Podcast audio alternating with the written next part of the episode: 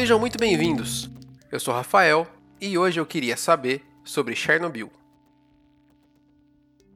O desastre nuclear que aconteceu na usina de Chernobyl assolou desde a União Soviética até toda a Europa. Só que antes de falar dele, a gente precisa voltar e falar um pouco sobre história. Depois da Segunda Guerra Mundial, o mundo se viu dividido na famosa Guerra Fria. De um lado, os Estados Unidos, que eram uma potência capitalista, e do outro a União Soviética, que eram socialistas. Os dois competiam dia após dia para saber quem ia sair na vanguarda do mundo, desde a corrida espacial até a capacidade produtiva dos países. Foi nessa época, logo depois do uso da energia atômica na bomba que destruiu Hiroshima e Nagasaki, que o mundo conheceu as primeiras usinas nucleares. Uma usina nuclear, assim como a usina hidrelétrica, tenta tirar energia de algum tipo de fonte. No caso das hidrelétricas, é a partir do movimento causado pela queda da água. No caso da nuclear, a energia é retirada a partir da radiação de um determinado elemento químico. Agora que entendemos por que, que as usinas nucleares eram interessantes no contexto da época, a gente pode voltar para Chernobyl. Uma confusão que acontece é imaginar que a cidade que aconteceu o desastre se chama Chernobyl. Na verdade, a cidade onde ficava a tal usina V e Lenin se chama Pripyat, e ela fica a 20 quilômetros da real cidade de Chernobyl. O interessante é que a cidade de Pripyat não existia até então, ela foi criada para que as pessoas que queriam trabalhar na construção e manutenção da usina pudessem morar. A usina funcionava basicamente como outras usinas nucleares da época. Ela possui reatores onde ficam armazenados isótopos radioativos que vão gerar energia através da fissão nuclear, nesse caso, o urânio 235. Essa energia aquece a água até mais ou menos 270 graus e gera pressão para movimentar uma série de turbinas que, por sua vez, alimentam um gerador com eletricidade. A usina de Chernobyl era equipada com quatro reatores RBMK-1000 e, na época do acidente, podiam gerar energia para 10% de toda a Ucrânia. Vale dizer que esse tipo de reator não era lá a grande inovação da época, era uma tecnologia já velha de pelo menos 30 anos de idade. Tudo ia muito bem na usina, até o dia 25 de abril de 1986, quando eles iam realizar um teste de rotina no reator Chernobyl 4. O teste consistia em desligar o reator e verificar o que poderia acontecer no caso de uma queda repentina de energia.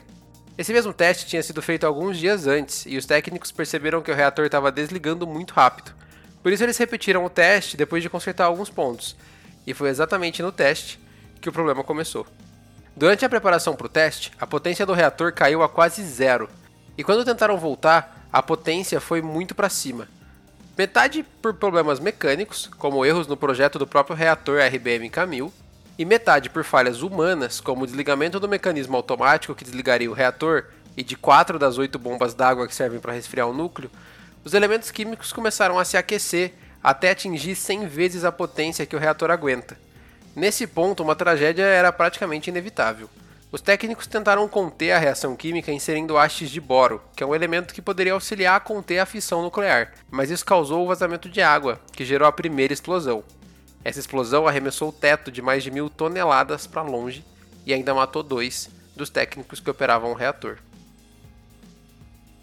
A cidade de Pripyat, aquela que ficava bem do lado da usina, só foi evacuada 36 horas depois do acidente, e os moradores tiveram só 40 minutos para pegar tudo que conseguissem e abandonar a área, sob a promessa de que um dia poderiam voltar para buscar os seus pertences, o que até hoje nunca aconteceu.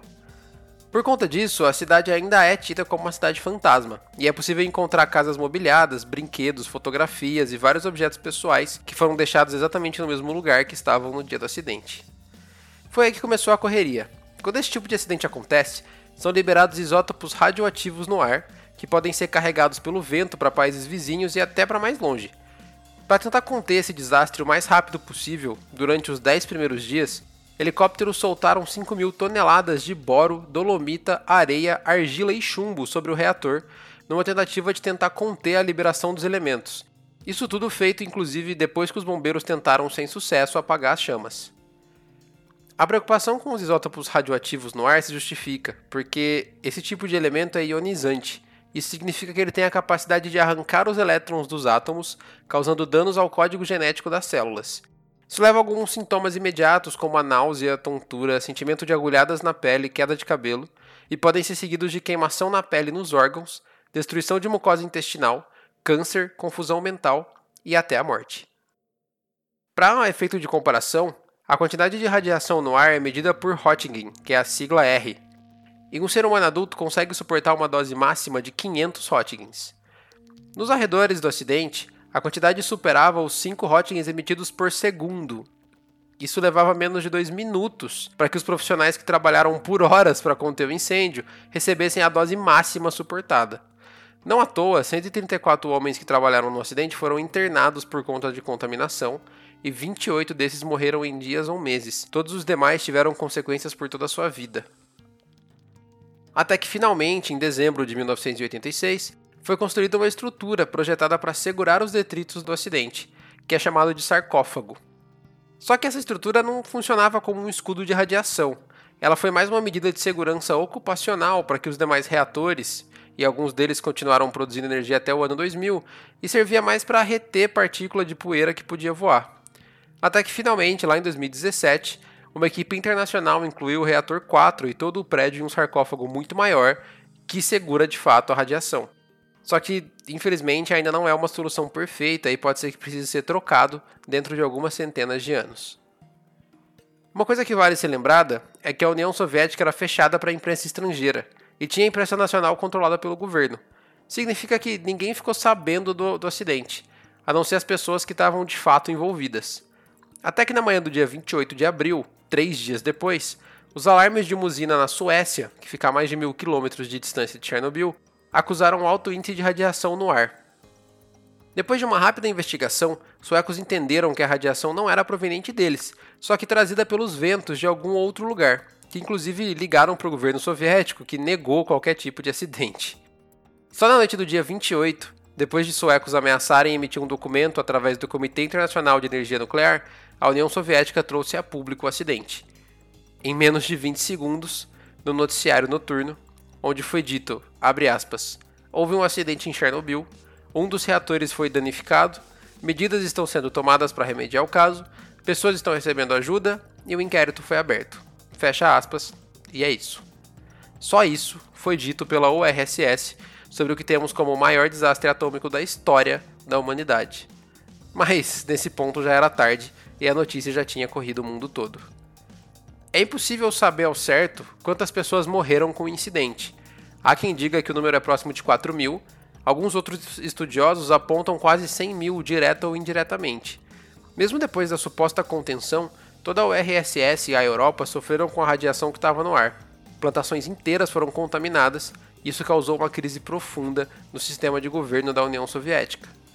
A escassez de comida causada pelas contaminações, a falta de dinheiro como consequência de tudo isso, até um alto número de doenças como câncer e a leucemia, que são ligados aos efeitos da radiação, foram alguns dos fatores que levaram o povo soviético a protestar contra o sistema de governo e pedir a queda da União Soviética.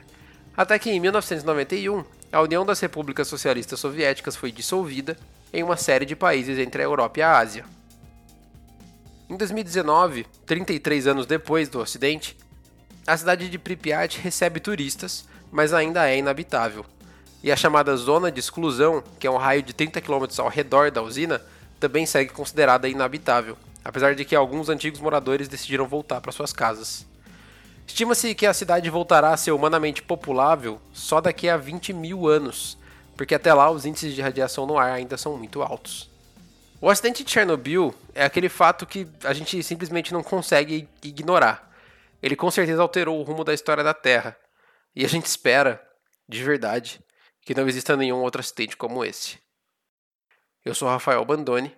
Você me encontra nas redes sociais como @rafabandone e sinta-se livre para me enviar dúvidas, sugestões, críticas ou propostas de tema pelo Twitter. Muito obrigado por ouvir e até a próxima.